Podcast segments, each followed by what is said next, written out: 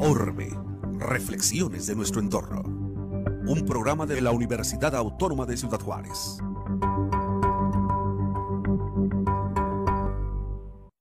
¿Qué tal amigos? Bienvenidos nuevamente a Orbe, reflexiones de nuestro entorno. Eh, este es un espacio universitario para eh, que es, eh, pues es presentado a través de ustedes, a, través de UACJ Radio, y desde luego lo hacemos con mucho gusto y con mucho deseo de compartir con ustedes algunas de las reflexiones en el campo ambiental que tenemos dentro de nuestra máxima casa de estudio. Me acompañan nuevamente mi querida amiga y colega, la doctora Edith Flores Tabizón. Edith, ¿cómo estás? Buenos días. Hola, buenos días, Adrián. Muchas gracias. Y pues aquí estamos en un nuevo tema. Gracias. Muchas, muchas gracias, Edith. Hoy tenemos eh, el gusto de contar con la presencia de una, de, pues de una persona muy, eh, muy relevante en el sector ambiental de Ciudad Juárez. Eh, él, en el siglo pasado, estuvo como director general de Ecología y Protección Civil del municipio de Juárez, pero mm, básicamente se ha mantenido a lo largo de los últimos 20, 30 años trabajando en diferentes eh, aspectos eh, relacionados con el medio ambiente. Eh, él actualmente es el director de Ideas Verdes Asesores y desde luego lo invitamos también en parte por su rol muy importante que tiene como consejero de la Junta Municipal de Agua y Saneamiento. El tema que hoy nos ocupa es el tema de la sequía. Como ustedes, amigos, sabrán, uno de los retos que tiene nuestra ciudad es que vivimos en el desierto. Y al vivir en el desierto, eh, el agua se convierte en un recurso limitado, un recurso que desde luego pues hace viable o no viable nuestra comunidad. Si en algún momento nos quedamos sin agua, Ciudad Juárez ya no es viable para vivir, ya no es viable para hacer negocios, ya no es viable para para, pues, para tener una calidad de vida digna. Y es por eso que es tan importante el que estemos constantemente monitoreando las condiciones de variación en el clima que pudieran significar un estrés adicional, una, una carga, una, eh, una preocupación para los habitantes de esta ciudad, eh, en donde tenemos que pues, eh, vivir con, con, este, con esta preocupación del agua.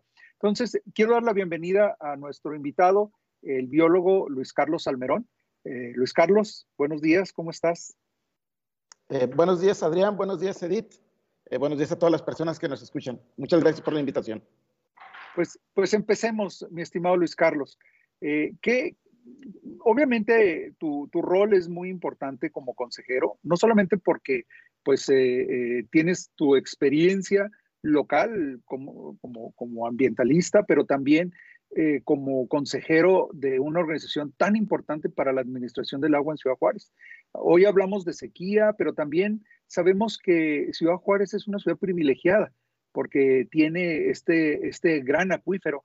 ¿Qué significa para Ciudad Juárez, para los juarenses, eh, cuando se habla de sequía? ¿Realmente es como para leer un capítulo nuevo del Apocalipsis o realmente estamos ante una situación eh, que pues en realidad no es relevante para nosotros? Eh, sí, mira, este, el tema de la sequía es un tema definitivamente muy importante para nosotros como ciudadanos, como habitantes de esta, de esta hermosa ciudad, de esta comunidad.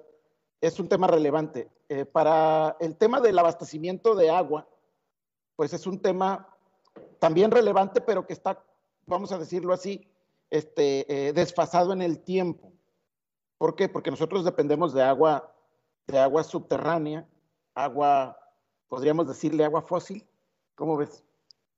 Agua que, ahí la tenemos reservada, que, nos ha estado esperando por, miles, a lo mejor millones de años. Entonces, es, ese reservorio, el, efecto que tiene las sequías en, el tiempo de vida tuyo y el mío, que esperamos que siga siendo más largo, que igual que Edith, pero en realidad desde el punto de vista geológico, pues es, es algo muy pequeño pero a, final de cuentas el efecto de la sequía no es nada más en el abastecimiento del agua. Es un tema importante, pero digamos que en el abastecimiento del agua para nuestra ciudad no tiene, no tiene el impacto inmediato, ¿sí? Porque nosotros afortunadamente dependemos. No es el caso, por ejemplo, de otras ciudades que dependen de agua rodada, agua de río, que ahí sí vemos pues que eh, tenemos el caso de las presas, ¿no? Que, que, el año pasado estuvieron extrayendo agua para entregar a Estados Unidos y que ahorita están sin agua. Este, ellos pues sí dependían mucho del agua, del ciclo, del ciclo de lluvias del, año anterior y entonces pues a ellos sí les impacta.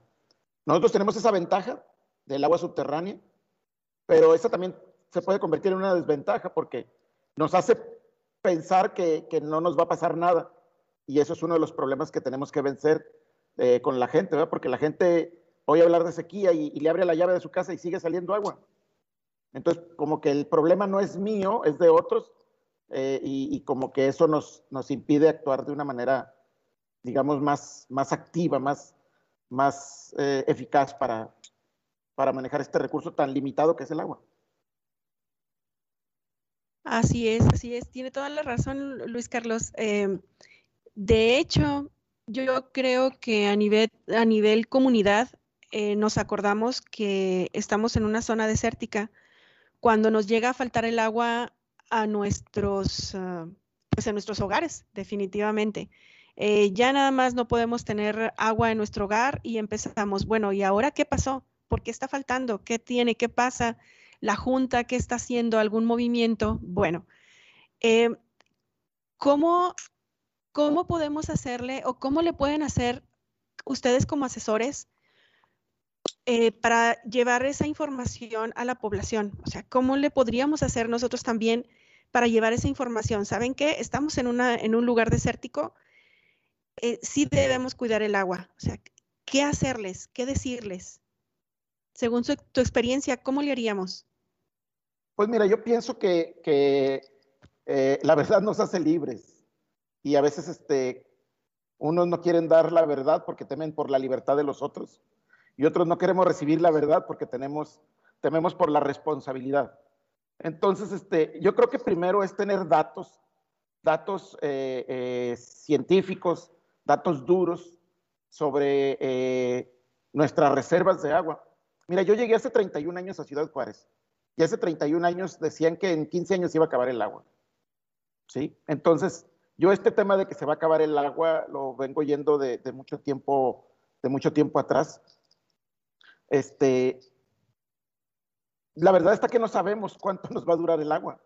Sabemos que para unos 15, 20 años hay agua, pero no sabemos más allá. Pero el año que entra vamos a saber 15 años o más para adelante. O sea, tenemos como un horizonte de 15 años para, para adelante. Lo que sí sabemos es de que eh, el agua cada vez es más difícil extraerla, cada vez es de más mala calidad, cada vez es más cara, y entonces eso, eso nos, nos pone en un problema. Eh, respondiendo a tu pregunta, yo te diría, ¿cómo hacer para involucrar a la gente? Pues bueno, número uno es dar información, dar información que, que le permita a la gente tomar decisiones. Mira, yo te voy a poner un caso muy práctico. La gente toma agua de garrafón. Somos uno de los países donde se consume más agua embotellada en el mundo.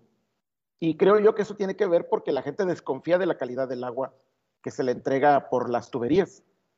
Yo no creo que a la gente le guste gastar más por, por un agua que puede ser de la misma calidad o de calidad equivalente. Entonces, si, si a la gente le diéramos la información sobre la calidad del agua que está bebiendo, creo yo que la gente dejaría, por ejemplo, de consumir agua de botella y eso nos traería una reducción en el, en el consumo de agua, porque un agua de botella requiere probablemente otra botella o dos botellas más para llenarte tu botellita. Entonces hay, hay mucho desgaste, ahí no, hay, no hay eficiencia en el uso del, del recurso. Eh, eh, la Semarnat tiene un indicador sobre la calidad de las playas. Entonces un, australiano que quiere venir a, surfear a las playas mexicanas, ve el reporte de calidad de las playas y ve que la playa es de buena calidad y viene y disfruta las playas mexicanas. Un mexicano no sabe cuál agua bebe, no tenemos eh, de parte de los sistemas que administran eh, el agua, los sistemas de agua potable, no hay un indicador que nos diga, mire, el agua que usted bebe es de esta calidad. Sabemos que hay una norma, pero en, este país siempre ha habido mucha desconfianza. Y entonces, por ejemplo, darle un indicador de la calidad del agua que está bebiendo. Ese es un tema que, que se vuelve un poco difícil para los sistemas de administración, porque pareciera que la gente no entiende luego. ¿sí? Eh, en la Ciudad de México se socializó mucho el tema de los IMECAS, el índice de calidad del aire, y la gente lo entiende bien. Yo creo que podríamos tener un sistema así. Ese sería uno. El otro también es no, querer asustar. Yo soy enemigo de, asustar a la gente con, con, ideas de que se va a acabar el agua, con ideas de que este, nos vamos a morir de sed, con ideas. Yo en lo personal creo que, que el agua no se va a acabar. Lo que se va a acabar es el agua barata, lo que se va a acabar es el agua de buena calidad, porque eh, países que tienen limitaciones de agua, eh, Medio Oriente, eh, están bebiendo agua del mar. Claro, el precio es estratosférico para nosotros. no sé si nosotros tengamos los recursos económicos para, para poder hacer eso, pero el, el agua es un recurso que todavía tenemos bien.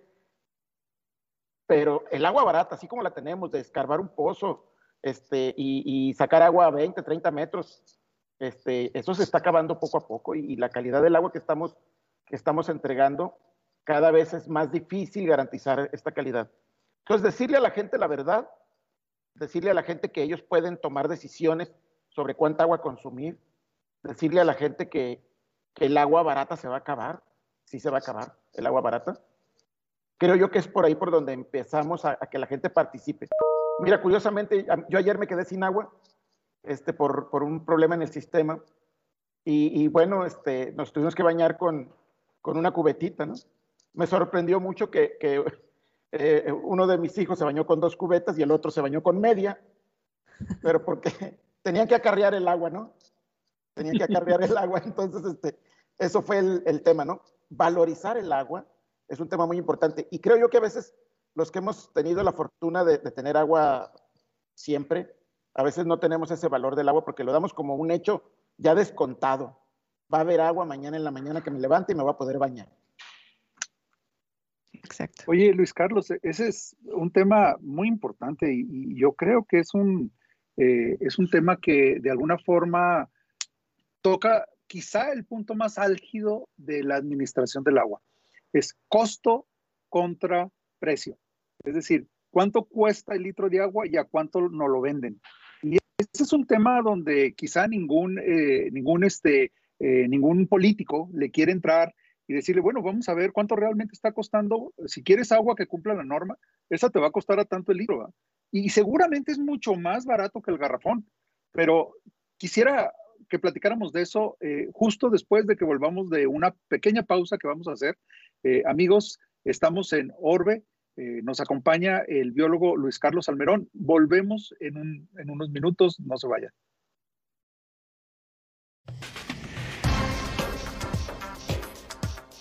Después de la pausa, regresamos a Orbe, reflexiones de nuestro entorno.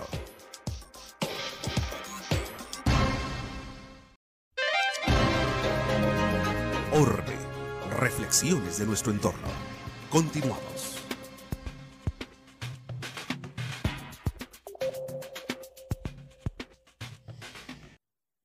¿Qué tal amigos? Gracias por quedarse con nosotros. Estamos en Orbe, Reflexiones de nuestro entorno, y en esta ocasión nos acompaña el biólogo Luis Carlos Almerón, quien es consejero de la, miembro del Consejo de la Junta Municipal de Agua y Saneamiento, del Consejo Ciudadano. Eh, que, pues tiene este importante rol de apoyar a la gestión pública. Es quizá uno de los eh, primeros ensayos que se hace, yo me imagino que inclusive a nivel nacional, de, ciudadanizar un organismo operador de agua. Y desde luego, pues el rol que él y sus otros colegas consejeros tienen, pues es muy importante. Antes de irnos a la pausa, estábamos hablando sobre dos temas muy importantes. Uno es el costo versus el, precio del agua. En un contexto, eh, o más bien con, otro, con, otra, con otra dicotomía, ¿es el agua un derecho humano o es un commodity? Eh, y, entonces, esa combinación de esos cuatro elementos es el dolor de cabeza de los tomadores de decisiones, sobre todo los políticos. Eh, ¿cómo, ¿cómo, tú ves y cómo sientes que ese, ese tema ha calado o se maneja dentro de, digamos, de los círculos donde se debaten las grandes políticas en materia de uso y manejo de agua en nuestra ciudad. Este, sí, les decía que creo que a veces sí es un derecho y a veces es un commodity. Eh, muy rápido comentarles, mi, una de mis primeras inquietudes ambientales fue en 1985, 84, cuando la Comisión Federal de Electricidad construía una termoeléctrica junto al río. ¿sí? Sabemos que uno de los insumos de las termoeléctricas es el agua. Eh, la ciudad perforaba, no sé, a, a, 50, 80 metros y la Comisión Federal quería perforar a 4 metros de profundidad para tener el agua, ¿no? Entonces, eh, en aquel entonces decíamos que era, que era un derecho, eh, porque así lo, lo, hacían ver las leyes, era un derecho, pero cuando vemos cómo se, cómo se entregan las concesiones, los, los derechos de perforación, pues nos damos cuenta que es un commodity también, porque se reparte, se distribuye y, se comercializa. Este. Entonces, es, es, todo un tema ese. Creo yo que a nivel nacional, eh, y digo porque es mi, mi, mi visión, quizás internacionalmente pasa lo mismo, pero a nivel nacional sí nos falta mucho ver este tema de las prioridades, ¿no? Este tema de las prioridades del, del consumo del agua. Si, ¿Tú, crees que en algún momento, perdón, ¿tú crees que en algún momento los ciudadanos, ahorita preguntaba Edith, ¿qué, ¿qué, tenemos que hacer?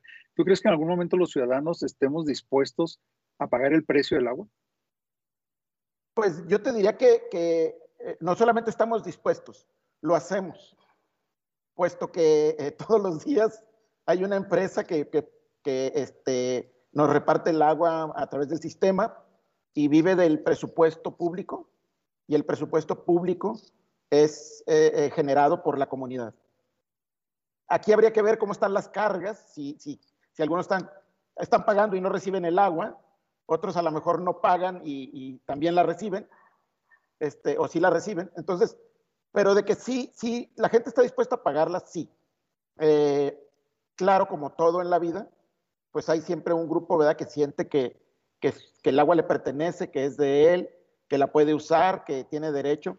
Y bueno, te voy a decir en el caso particular de lo que, lo que todo el mundo sabemos aquí en Juárez, pues yo, esto no es, no es un secreto, sino todo el mundo lo sabe, que hay muchas tomas clandestinas, ¿sí? Este, hay muchas tomas clandestinas y hay muchas tomas este, em, reconocidas, legales, pero donde la gente se, se, niega a pagar el agua, ¿sí?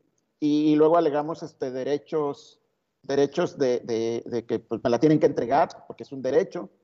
Eh, por ahí había una frase ahí de, finales del siglo pasado este, que decía, ¿verdad? Pues sí, Dios, Dios da el agua, pero no la entuba, ¿no? Entonces, este, el hecho del, del servicio de entubar el agua, de tener la, ahí en, en, tu casa, este, a una presión, con una calidad, eso es lo que se está cobrando por, por, por el servicio.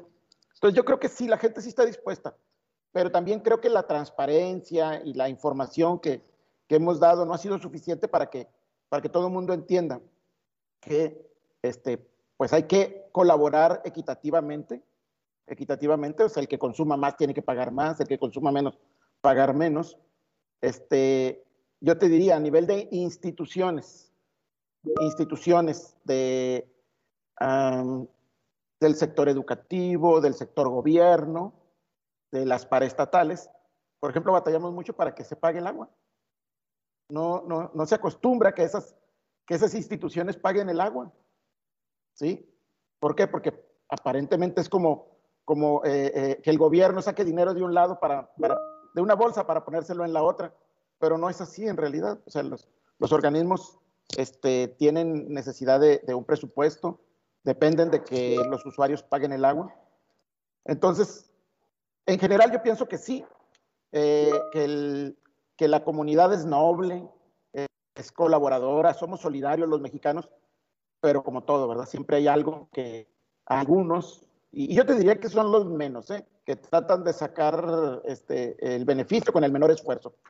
Pero desde el momento que la, la Junta Municipal y los organismos tienen un presupuesto, es porque nosotros, todos los que aportamos bien nuestros impuestos, es que, es que estamos siendo solidarios para que haya este servicio.